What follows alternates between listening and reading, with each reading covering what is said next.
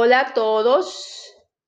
El 23 de abril se celebra tres importantes efemérides, el Día Mundial del Libro, del Idioma y del Derecho de Autor.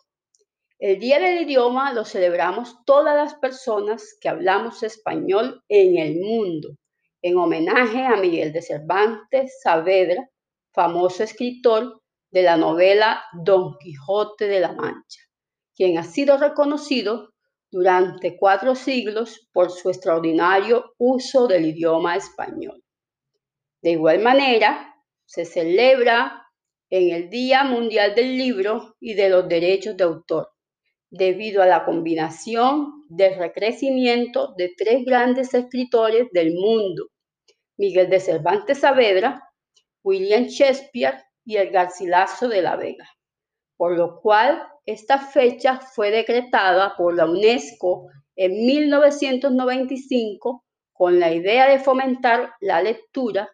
Esto quiero decir letras de vida que te dejan palabras de esperanza para convertirse luego en canciones del alma con el fin de conservar el idioma del amor.